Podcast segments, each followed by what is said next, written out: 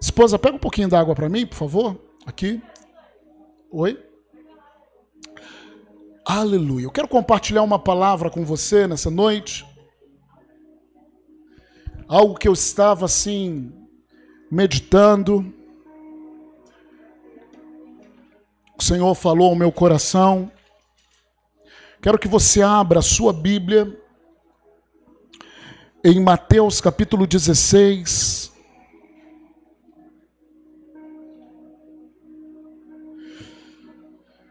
Vamos ler a partir do verso 21. Aleluia. Mateus 16, 21. Querido, em breve nós teremos dois cultos aqui, ao domingo. Você crê nisso? Em breve nós teremos dois cultos. Até porque estamos no meio de pandemia, temos que botar assim as, as cadeiras, ainda estamos, mas em breve nós teremos um culto de 5 às 7 e de 7 às 9 para abençoar essa geração. Em nome de Jesus. Eu creio nisso. Mateus capítulo 16.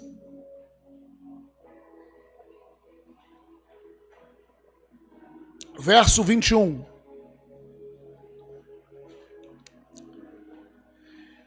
Desde esse tempo, começou Jesus Cristo a mostrar aos seus discípulos que lhe, eras, que lhe era necessário seguir para Jerusalém e sofrer muitas coisas dos anciãos, dos principais sacerdotes e dos escribas, ser morto e ressuscitado no terceiro dia. Fala assim: era necessário.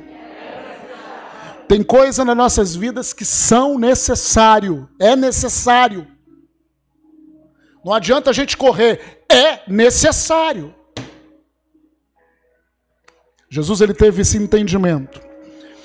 Verso 22, e Pedro, chamando-o à parte, começou a reprová-lo, dizendo: Tem compaixão de ti. Senhor, isso de modo algum te acontecerá. Mas Jesus, voltando-se, disse a Pedro: Arreda Satanás. O que Jesus disse para Pedro? Arreda Satanás. Querido, deixa eu te falar algo.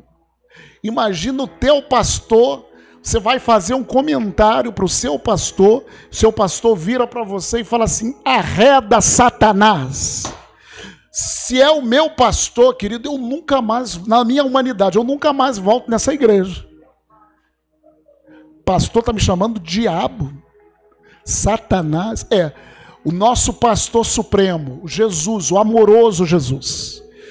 Na hora que ele deveria repreender Pedro, ele teve que repreender Pedro. Amém? Fala assim: Eu não sou da geração do mimimi. Amém? Nós não podemos ser de geração de mimimi. Nós podemos, nós temos que ser crentes, irmãos, de verdade. Se é o que diz a palavra, nós nos submetemos. Aí Pedro tomou aquela pancada. Arreda-te, Satanás. Aí continua o texto. Tu és para mim. Não só foi a reda de Satanás, ele continuou. Tu és para mim pedra de tropeço, porque não cogitas das coisas de Deus. Não cogitas das coisas de Deus, e sim das dos homens. Fala comigo. Ai, ai, ai. O Senhor ele teve que ser duro com Pedro a reda de Satanás, porque você não tem cogitado, você não tem se inclinado, você não tem se voltado para as coisas de Deus, mas para as coisas de Satanás. Verso 24: Então disse Jesus aos seus discípulos, Jesus continua o ensino: Se alguém quer vir após mim, a si mesmo se negue.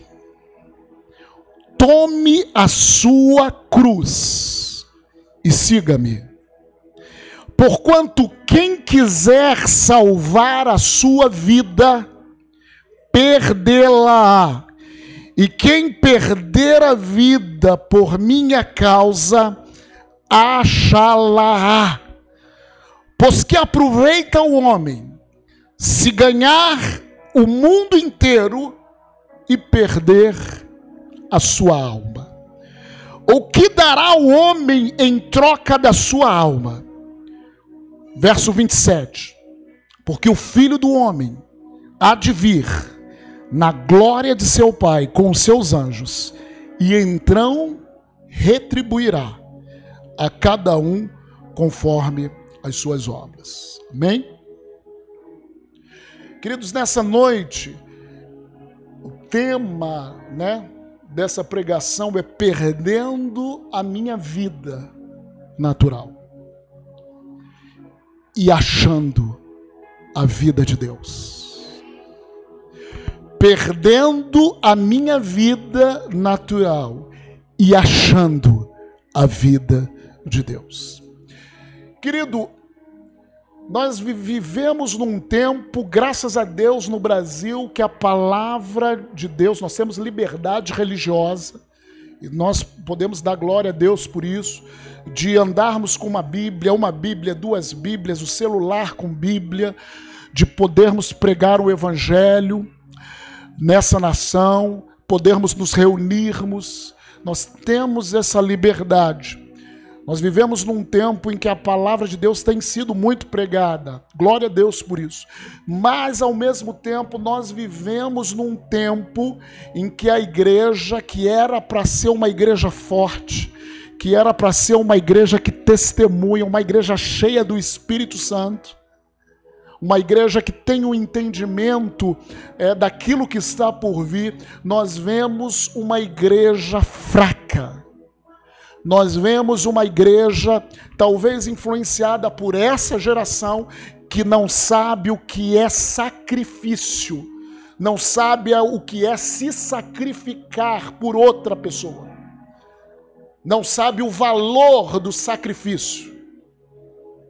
Uma igreja que o culto tem que ser bom para mim, os irmãos têm que fazer o que eu quero. A igreja tem que ter programação boa para mim. E para mim, para mim, para mim, olhamos para a igreja e vemos uma igreja criança espiritual. Quando todos eu tive filho, filhas, duas filhas, mas quando as filhas são muito pequenas, a filha quer tudo. Você leva no supermercado e tem, tem muitas crianças até que os pais não, não educam de uma tal maneira que a criança sai pegando a coisa, derrubando tudo. E eu já vi crianças que choram: eu quero, eu quero, eu quero, eu quero, eu quero. E todo mundo olha e o pai e a mãe, às vezes envergonhados. O certo era disciplinar a criança, mas o pai envergonhado, que todo mundo está olhando, pega e leva. E crianças, vivemos uma geração em que crianças mandam nos pais. Os pais deveriam educar os seus filhos para formar pessoas responsáveis. Mas vemos uma geração que crianças mandam nos seus pais. Mas é uma influência dessa geração. Só que isso não é no campo natural só, querido. Entenda? A, a, o nosso tudo aquilo que acontece no natural é uma influência do mundo espiritual. Por que isso? Porque a igreja também é assim, a igreja é menina, a igreja é criança. Se você não fizer o que muitas das vezes a igreja quer, as pessoas ficam com raiva, se ofendem. Em vez de nós andarmos no amor, em vez de nós entregarmos a capa, darmos outro lado, as pessoas se ofendem. As pessoas não entendem o que é viver sacrificialmente. Sacrifício. Então, queridos, nós vivemos tempos ao mesmo tempo que nós temos um tempo muito bom para pregar a palavra, a igreja precisa amadurecer. E quando eu falo igreja, eu não estou apontando o dedo para você, falando você que está na internet, que talvez está escutando agora, Mas eu estou falando para todos nós. Nós precisamos, como igreja, amadurecer. Nós precisamos, como igreja, de uma vez por todas, entender que o Evangelho não é simplesmente ouvir a igreja para receber bênção. Eu ser curado, eu ser abençoado, a igreja eu ser prosperado, os meus sonhos se concretizarem, se os meus sonhos não estão se concretizando, se o Senhor não fez esse milagre, eu fecho a cara e saio da igreja. Quando a gente se confronta com esse evangelho que é pregado e vemos o evangelho de Jesus, Jesus primeiro dando uma bronca em Pedro, porque Pedro estava sendo usado por Satanás para mexer nas emoções de Jesus, para Jesus não se sacrificar naquele momento. E ele era o propósito, era o sacrifício de Jesus. E Jesus fala: Olha, você cogita das coisas dos homens e não das coisas de Deus. Uma igreja imatura que cogita das coisas dos homens. Aí Jesus ele continua o ensino quem no versículo 24 ele fala se alguém quer vir após mim a si mesmo. Não é negar o irmão, irmão. Negar o irmão é fácil. Negar a liderança é fácil, negar o pastor é fácil, mas a Bíblia fala a si mesmo a si mesmo se negue. Tome a sua cruz. Não é a cruz de Jesus, ele já levou a cruz mais pesada. Ele já levou. Não é a cruz do irmão, é a sua cruz. Tome a sua cruz e siga-me. E o ensino continua, porque quem quiser perder, porquanto quem quiser salvar a sua vida, que é a sua vida natural, perdê-la. E quem perder a vida por minha causa, acha-la. Então, queridos, Jesus nos ensina e nos chama nessa noite. O Senhor te trouxe nessa noite aqui para te falar. É tempo de você perder essa sua vida da alma.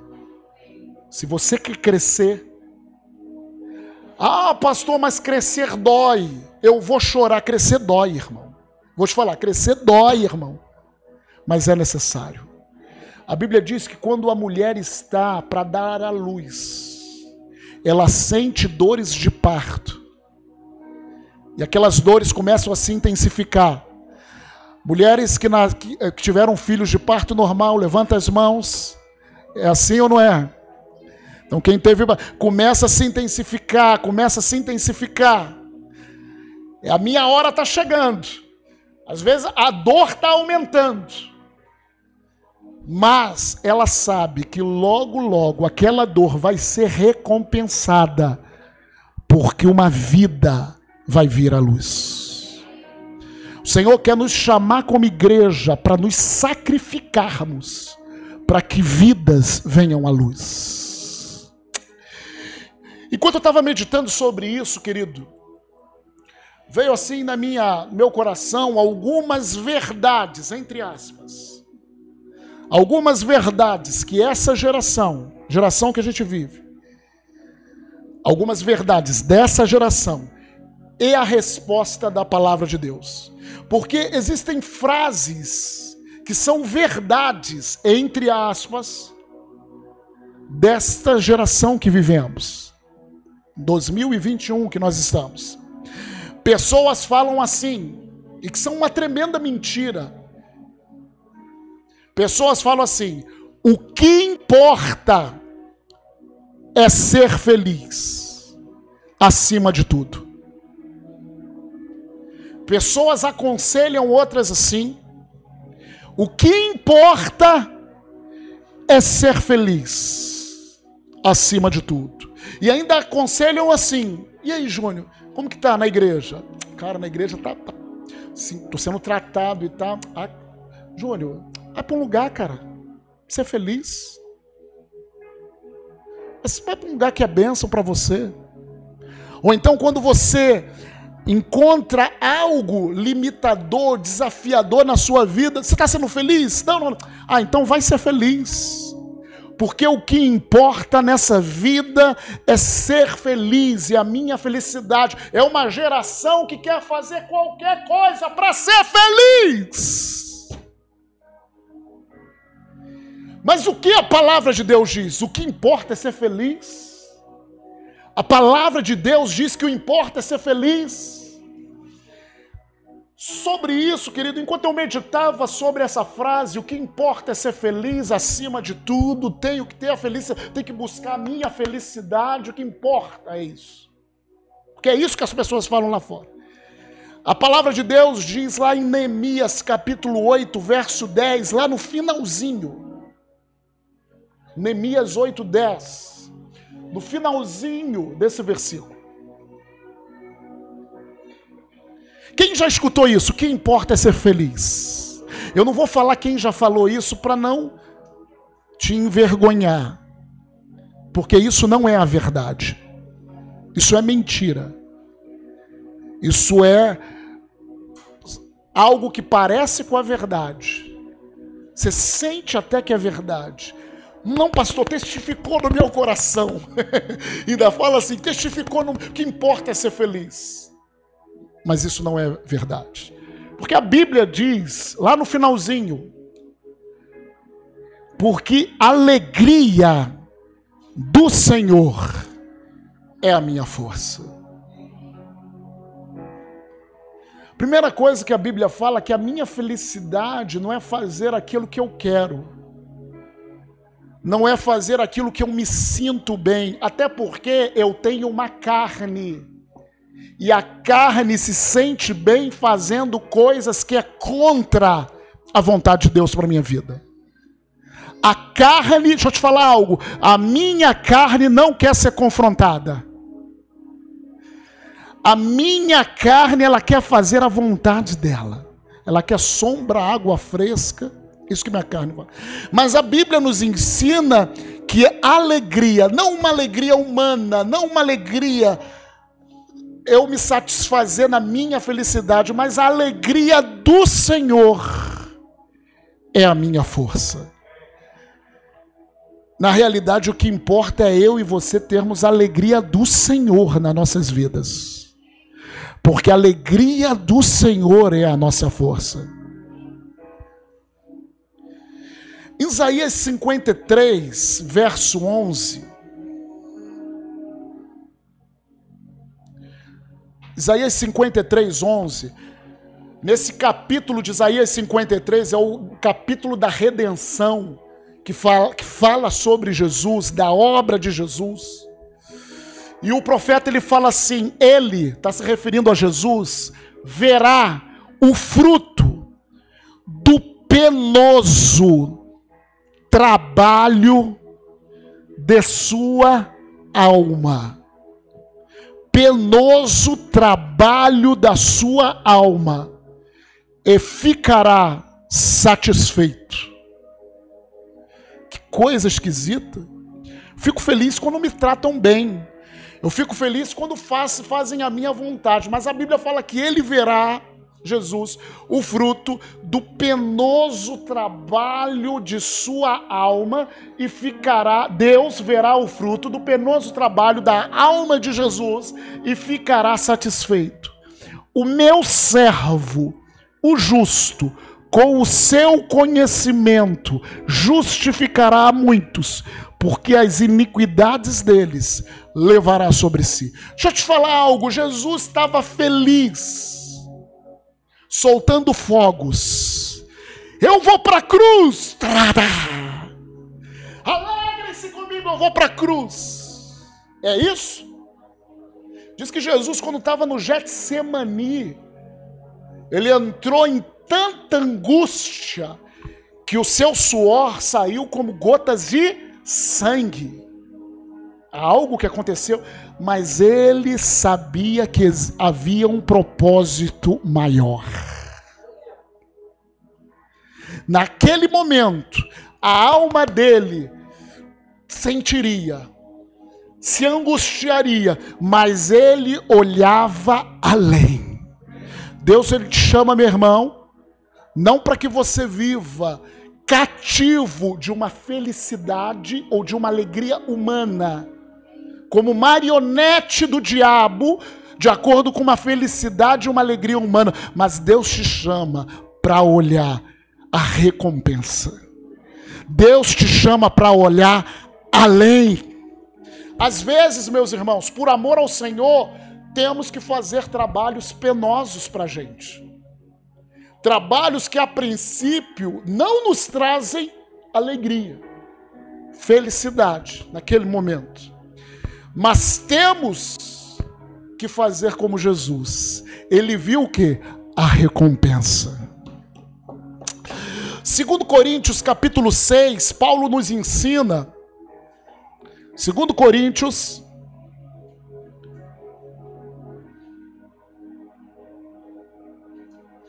Segundo Coríntios, capítulo 6, verso 4.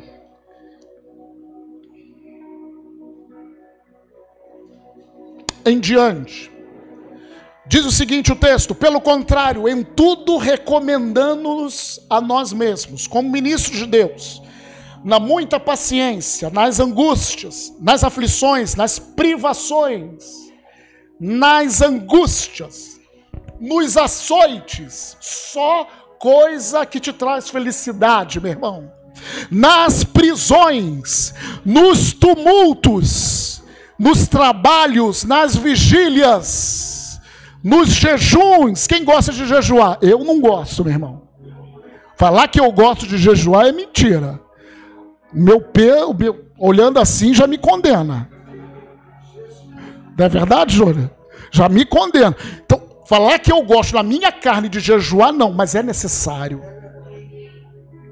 Nos jejuns, na pureza, no saber, na longanimidade, na bondade, no Espírito Santo, no amor não fingido na palavra da verdade, no poder de Deus, pelas armas da justiça, quer ofensivas, quer defensivas, por honra e desonra, por infame e por boa fama, por enganadores e sendo verdadeiros, como enganadores e sendo verdadeiros. Olha só, ele tinha, o pessoal chamava ele de enganador e sendo verdadeiro como desconhecidos, entretanto bem conhecidos, como se estivéssemos morrendo, e contudo eis que vivemos, como castigados, porém não mortos.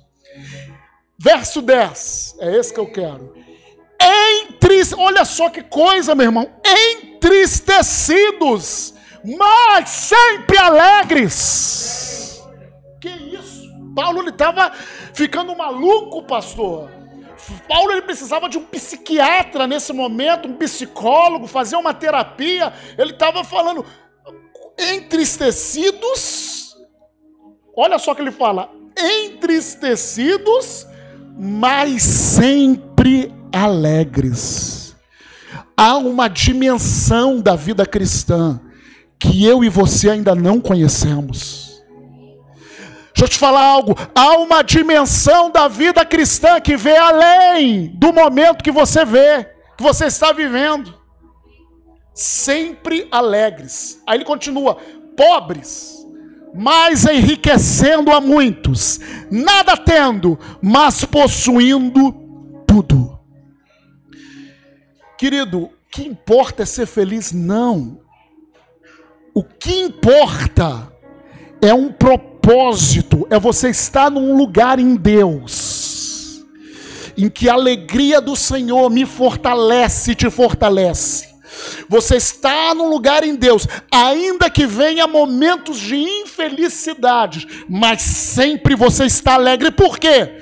Porque se se volta para Ele, vai aos pés dele, e na presença dele você se renova, ainda que nesse momento você não consegue ver nada, mas você olha para a palavra, você olha para as promessas dele e você vê além. Você vê além. Essa geração fala que o que importa é ser feliz, acima de tudo. E o Senhor fala para você e para mim, meu irmão: eu sou a tua alegria. O que importa é você cumprir o meu propósito na tua vida. O que importa é você ter olhos que vejam além. Outra chamada verdade que essa geração fala. tudo para não tomar a cruz, tudo para não seguir a Jesus. A vida é curta, eu tenho que aproveitá-la. A vida é curta, eu tenho que aproveitá-la ao máximo. E muitos por esse caminho estão de mal a pior. Mas o que a palavra de Deus diz? Em Gálatas capítulo 5, verso 16. Gálatas 5, 16. Ele fala assim: digo, porém, andai no espírito, e jamais satisfareis a concupiscência, as inclinações da carne. Verso 17: porque a carne luta contra o espírito, e o espírito luta contra a carne, porque são opostos entre si, para que não façais o que porventura seja do vosso querer. A vida é curta, tenho que aproveitá-la. Pera lá. Primeiro, você não aproveita na carne você não aproveita no pecado. E Satanás começa a colocar: não, o pecado é bom. Não, querido. Veneno não é bom, veneno mata. A Bíblia diz que o pecado gera morte. Quem gosta de tomar chumbinho aí no café da manhã? Café da manhã, chumbinho, né? Uma banana, mas por que você não toma? Porque aquilo vai te. O pecado mata. A vida na carne, ela leva você à morte. Mas o Senhor fala para você e para mim: Filho, lute. Há uma luta. Deixa eu falar algo para você. Xandarakatalabashaya. Deixa eu dar uma palavra profética para você. Talvez você olhe assim, pastor, mas eu ainda tenho dificuldade, eu estou lutando. Enquanto você está lutando, glória a Deus. Enquanto você está lutando para viver no Espírito, glória a Deus, porque é uma luta que fala. O Espírito Santo está sempre lá para te ajudar, ainda que você caia. O problema é você falar o seguinte: não, sabe de uma coisa? Chega, eu desisti. Eu vou é curtir a vida, e esse curtir a vida é me entregar ao pecado. Eu vou é aproveitar a vida, louco. Você não sabe se vai estar vivo amanhã. Então, querido, o Senhor ele fala para mim, para você, lute, ande no espírito, continue lutando. A vida é curta, tenho que aproveitá-la. Filipenses 1, capítulo 1, verso 21 diz: Filipenses 1, 21. Porquanto para mim o viver é Cristo e o morrer é lucro. A vida é curta, eu tenho que aproveitá-la. Se eu não estou em Cristo, se eu não estou vivendo para Cristo, eu não estou aproveitando coisa nenhuma. Eu estou me matando a cada dia. Para mim, o viver é Cristo, o morrer é lucro. Gálatas capítulo 2, versos 19 e 20. Gálatas 2, 19 e 20 porque eu, mediante a própria lei, morri para a lei, a fim de viver para Deus. Viver para Deus, estou crucificado com Cristo. Verso 20: Logo já não sou eu quem vive, mas Cristo vive em mim, e esse viver que agora tenho na carne, eu vivo pela fé no Filho de Deus que me amou e a si mesmo se entregou por mim. Então, que história é essa de falar que a vida é curta, que você vai aproveitá-la? Você que está escutando na internet, que história é essa, filho? Isso não é vida, Satanás está te enganando. O viver para nós é Cristo. E a vida que eu vivo na carne, eu vivo pela fé no Filho de Deus. Isso que é a verdadeira vida. Aleluia. Aleluia. Aleluia. Segundo Timóteo, capítulo 4, Paulo fala lá no versículo 6. no final da sua vida, a última carta que Paulo escreve, segundo Timóteo 4:6, quanto a mim, estou já sendo oferecido por libação. E o tempo da minha partida é chegado. Combati o bom combate. Olha o que importa, meu irmão. Completei a carreira. Guardei a fé. Fala comigo, combati o bom combate. Completei a carreira. Guardei a fé. Palavra de Deus não fala isso, que a vida é curta e você tem que aproveitá-la.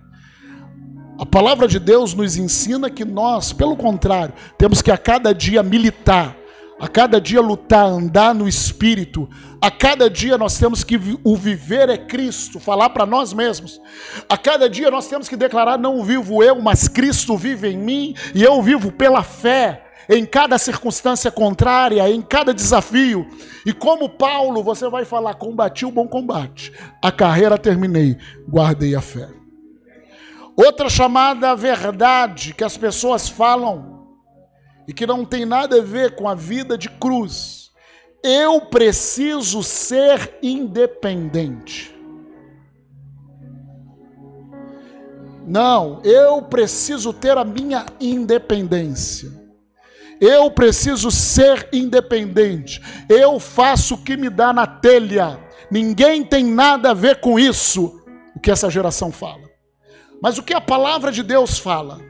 Romanos capítulo 8, verso 14 fala que os filhos de Deus, 8:14. Romanos 8:14. Pois todos os que são guiados não é independentes, todos os que são guiados pelo Espírito são filhos de Deus. Deus não, você não nasceu de novo você não é uma nova criatura para você ser independente. Independência, meu filho e minha filha, é morte. É morte. Independente de tudo e de todos. Não, querido, Deus nos chamou para sermos dependentes da graça de Deus dependentes do Espírito de Deus, todos os que são guiados pelo Espírito. Eu poderia fazer o que está na minha cabeça, mas eu resolvo ser guiado pelo Espírito Santo. Perguntar para o Senhor o que Ele quer. João capítulo 16, verso 13. João 16, 13. Quando vier, porém, o Espírito da verdade, ele vos guiará a toda a verdade. Deus ele não me chama e te chama para ser independente. Deus ele nos chama para ser dependentes dele. Temos que ser dependentes de Deus a cada dia. Outra coisa que as pessoas falam, eu só, sabe de uma coisa? Eu vou cuidar da minha vida, da minha família e o restante. E tem gente, irmãos, que falam assim: sabe de uma coisa? Eu já escutei isso de crentes. Eu já escutei isso de crentes. Igrejas, a pessoa estava numa igreja menor, com menos pessoas, a igreja, igreja. Aí teve uma decepção. Isso acontece, irmãos. Onde tem gente, tem situações. Onde tem gente, tem gente. Como minha esposa fala. E a pessoa teve uma decepção e a pessoa crente falou certa vez para minha esposa, sabe de uma coisa? Não saí daquela igreja. Igreja pequena dá muito problema. Fui para uma igreja grande. Lá ninguém me conhece. Eu sento, assisto o meu culto. E com uma justiça própria lá em cima. Eu assisto meus cultos, ouço minha palavra, depois ó, vou embora. E ninguém tem nada a ver com a minha vida. Porque eu vou cuidar da minha vida e da minha. É bem. Morte, querido.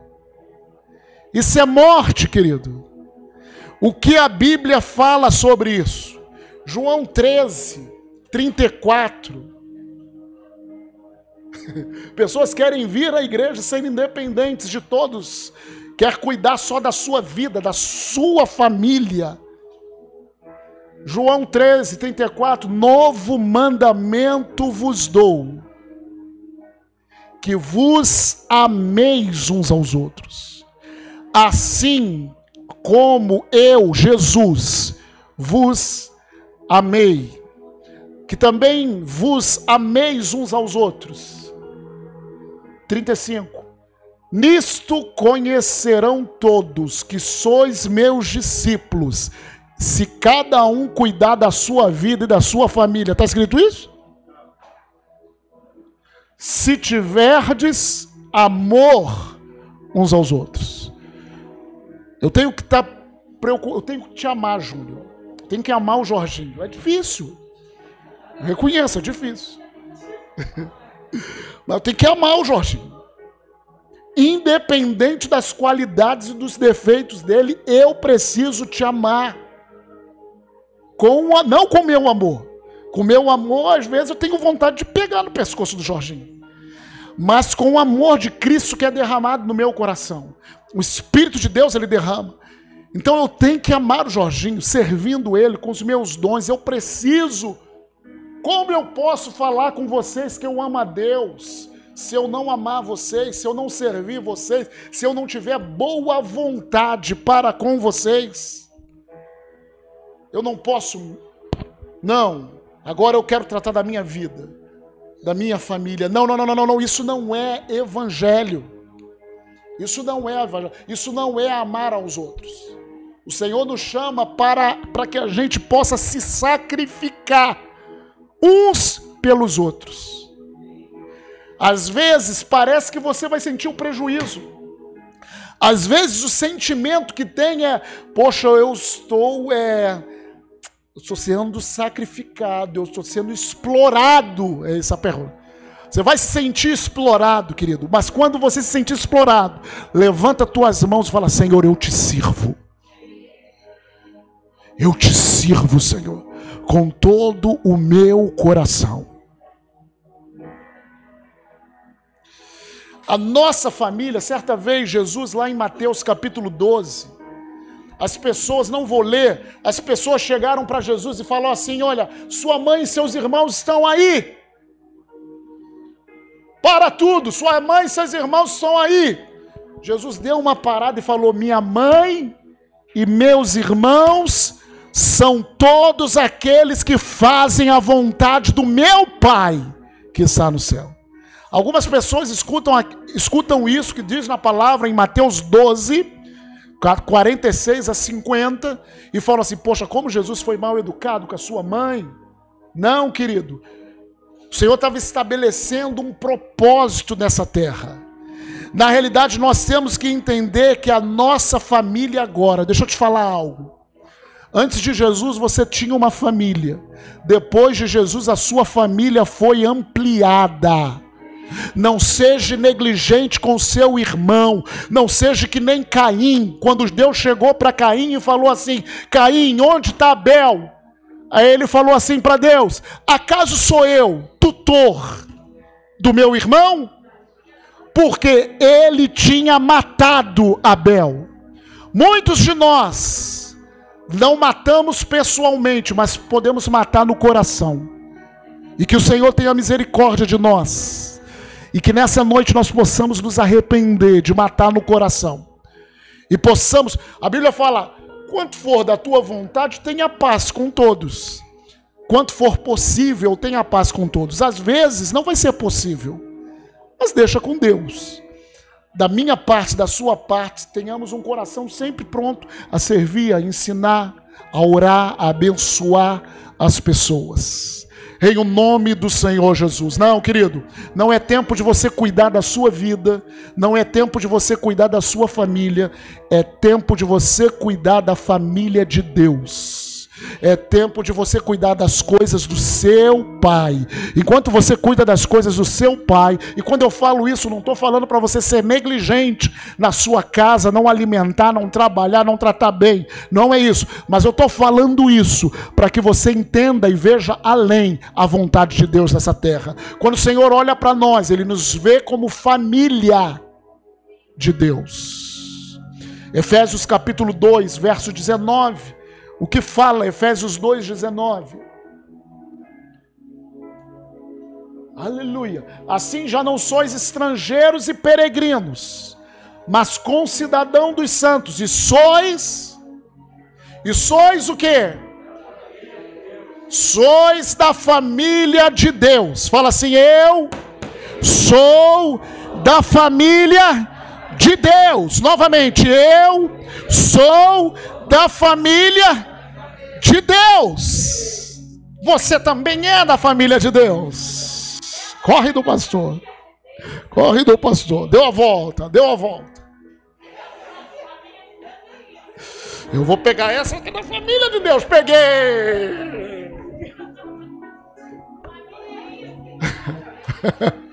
Peguei uma mem membra da família de Deus. Aleluia! Irmãos, o que devemos entender então com essa questão de se sacrificar, de não viver para nós mesmos, de tirarmos essa frases, essas frases de efeitos do mundo e termos uma resposta bíblica para essa geração?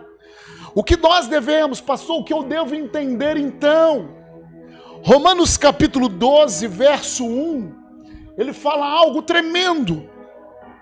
Romanos 12, 1: Rogo-vos, pois, irmãos, pelas misericórdias de Deus, que apresenteis o vosso corpo por sacrifício vivo, santo e agradável a Deus, que é o vosso culto racional.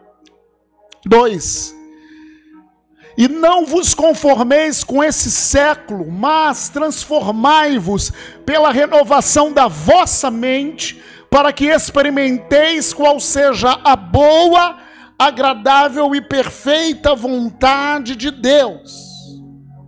Pastor, o que nós possamos, o que nós temos que entender, então, nós temos que ter, querido, todo filho de Deus, toda igreja, precisa entender Deixa eu falar algo para você, profético.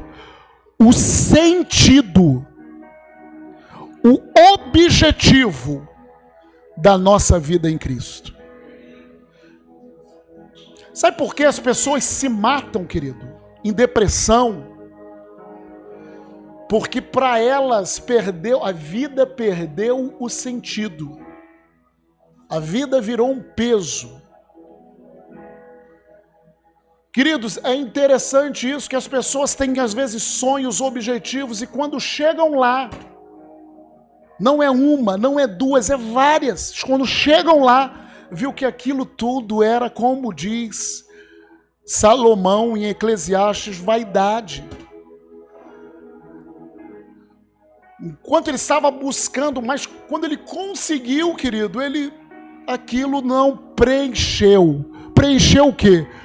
o vazio do coração dele, o sentido de vida, ele não achou naquilo, na realização daquilo, o sentido de vida. Porque o que nós temos que entender é que quando nós nos sacrificamos no altar, quando nós renovamos a mente, quando nós buscamos a boa, agradável e perfeita vontade de Deus, nós verdadeiramente estamos buscando o sentido da vida. Aquilo que preenche o nosso coração de, de felicidade. Aquilo que faz a gente levantar todas as manhãs. Aquilo que faz a gente servir uns aos outros, amar uns aos outros. Meu irmão, você nessa noite, eu profetizo de você ser iluminado pelo Espírito Santo de Deus, para você compreender com todos os santos o sentido de viver, que é Cristo. Muitas pessoas falam assim, mas pastor, e quanto aos meus sonhos? Eu tenho sonhos, pastor. Quanto aos meus sonhos, pessoais? Quando eu estava pensando sobre isso, o Senhor falou muito claramente que muitas pessoas, o sentido da vida é a realização dos seus sonhos. E o Senhor falou muito clar, claramente ao meu coração: irmão, o sentido da vida não é a realização do meu sonho pessoal. O Senhor me plantou nessa terra, assim como plantou Adão nessa terra, para que eu tivesse comunhão com Ele, para que eu visse a glória dEle, e através da Sua glória, como cantou a Evelyn, eu seja transformado. O sentido da minha vida não é a realização dos meus sonhos. O objetivo da minha vida, querido, o objetivo da nossa vida é ver a glória de Deus. Eu e você somos chamados a entrar no Santo dos Santos para ver. E lá, querido, quando eu e você vermos a glória de Deus, eu e você falaremos como Isaías no capítulo 6. Ai de mim eu sou homem de lábios impuros. Habito num povo de impuros lábios e eu vi ao rei. E quando eu tenho a visão da glória dele, a voz dele volta e fala assim: Quem há de ir por mim? E é nesse momento que eu descubro o sentido do da minha vida. Esse-me aqui. Envia-me a mim. Pode ter momentos de tristezas, mas eu quero ver a tua glória. Eu quero ver a tua glória, eu quero sentir a tua presença, eu quero ver o teu poder nessa terra, nessa geração. E os meus sonhos. Aí o Espírito Santo falou assim para mim: seus sonhos sem Deus vão se transformar nos maiores pesadelos na sua vida. Pesadelos eternos. Os seus sonhos sem Deus vão se transformar nos maiores pesadelos na sua vida, pesadelos eternos. 1 Coríntios fala no capítulo 10, verso 31, ele fala assim: quer comais 1 Coríntios 10, 31. Portanto, quer comais, quer bebais, ou façais qualquer outra coisa, fazei tudo para a glória de Deus. Tudo para que você veja a glória de Deus. Deixa eu te falar, querido. Quando essa palavra, 1 Coríntios capítulo 10, 31, entrar no teu coração, você vai acordar na segunda-feira para trabalhar de uma maneira diferente. Porque você vai entender que qualquer coisa que você faz, você deve fazer para a glória de Deus. Você vai estudar com uma consciência diferente. Você vai para o lugar onde você tem que ir na segunda-feira com uma consciência diferente, porque quer comás, quer bebás, ou quer faças qualquer outra coisa Luizão vai amarradão para o Espírito Santo lá de carro, sabendo que assim ele está fazendo para a glória de Deus. Ah, mas eu preciso ser maior, querido. Não, você precisa é resplandecer Jesus. E nem sempre Jesus vai te botar. Essa é profética. Veio agora. Nem sempre Jesus vai te botar nos maiores lugares. Às vezes Jesus vai te botar em lugares que para você não são maiores, mas que muita gente vai te ver para manifestar a glória dele. E quanto às minhas finanças, o Senhor fala: Eu cuido das suas finanças. Eu recebo essa palavra. Porque o melhor lugar para me estar, Júnior, é na perfeita vontade de Deus. E para você também. Quando você está no centro da vontade de Deus, meu irmão, qualquer sacrifício vale a pena. Deixa eu falar novamente. Quando você está no centro da vontade de Deus, qualquer sacrifício vale a pena. Vou falar novamente. Quando você está no centro da vontade de Deus, qualquer sacrifício vale a pena. E para terminarmos, João capítulo 21, verso 18.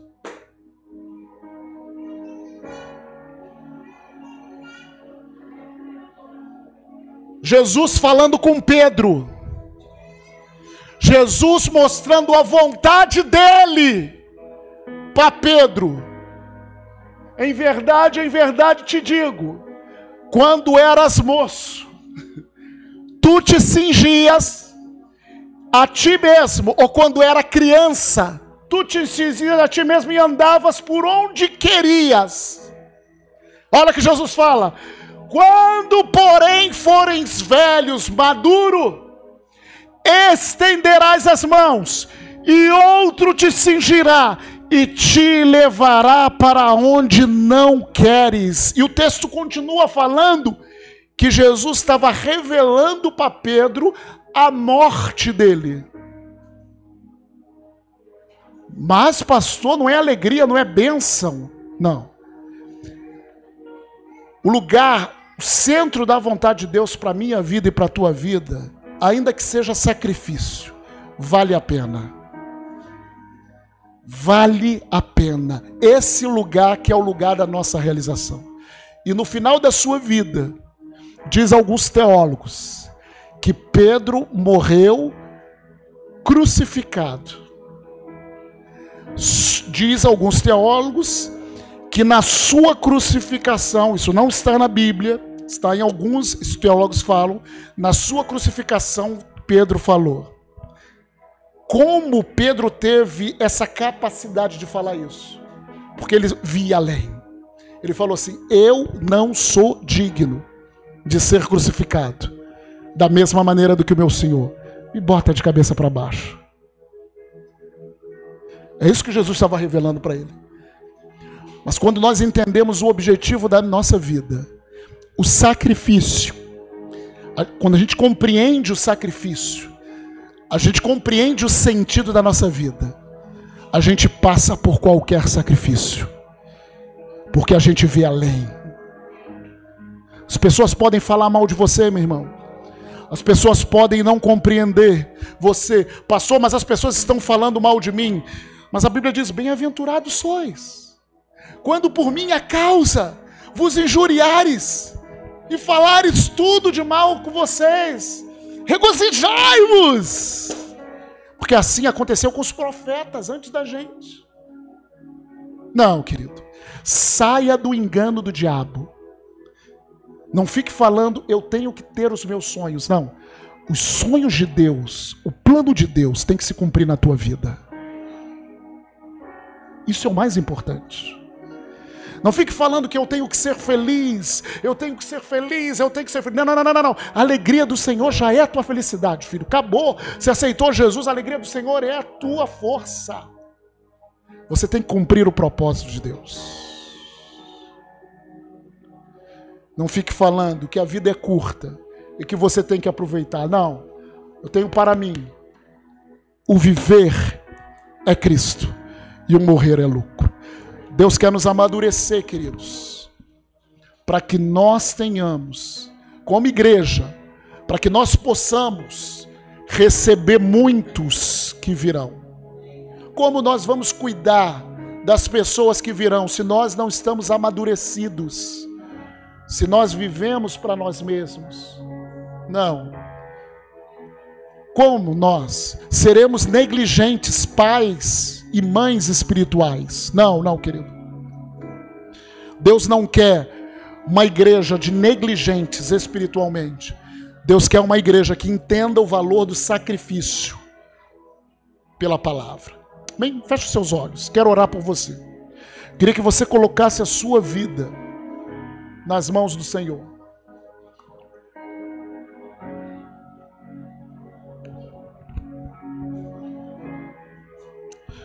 Queria que você colocasse a sua vida.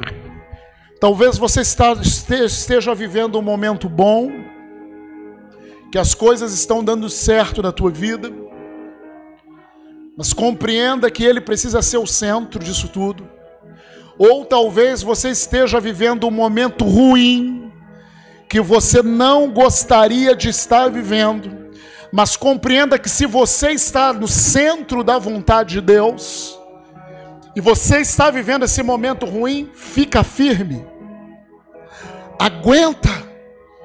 Transforma esse momento num sacrifício de louvor para Ele, num tempo de ações de graças para Ele. Faça que nem Paulo, entristecidos, mas sempre alegres, entristecidos, mas sempre alegres, entristecidos, mas sempre alegres.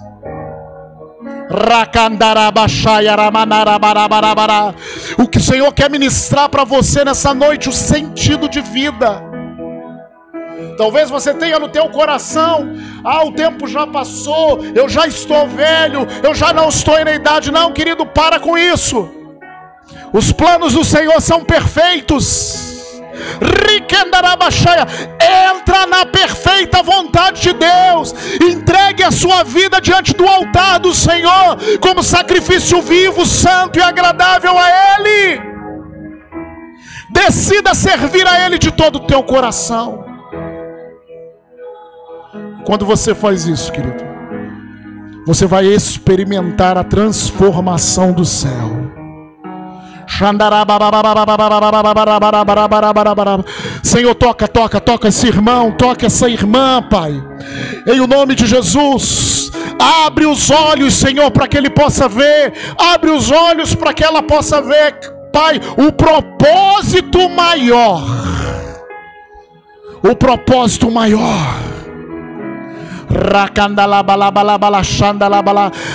Abre os olhos para que ele, para que ela possa ver a transformação que o Senhor está fazendo. Em o nome de Jesus. Nós te louvamos, nós te damos toda a honra e toda a glória. Em nome de Jesus. Amém, queridos? Há tempo de transformação. Tempo de transformação. Novamente eu vou falar: crescer, irmãos, dói. Aleluia. Assim como a mulher para dar à luz, ela sente dores, crescer para que a gente possa gerar novas vidas saudáveis diante do reino dói, incomoda, mas depois é glorioso. Depois é glorioso.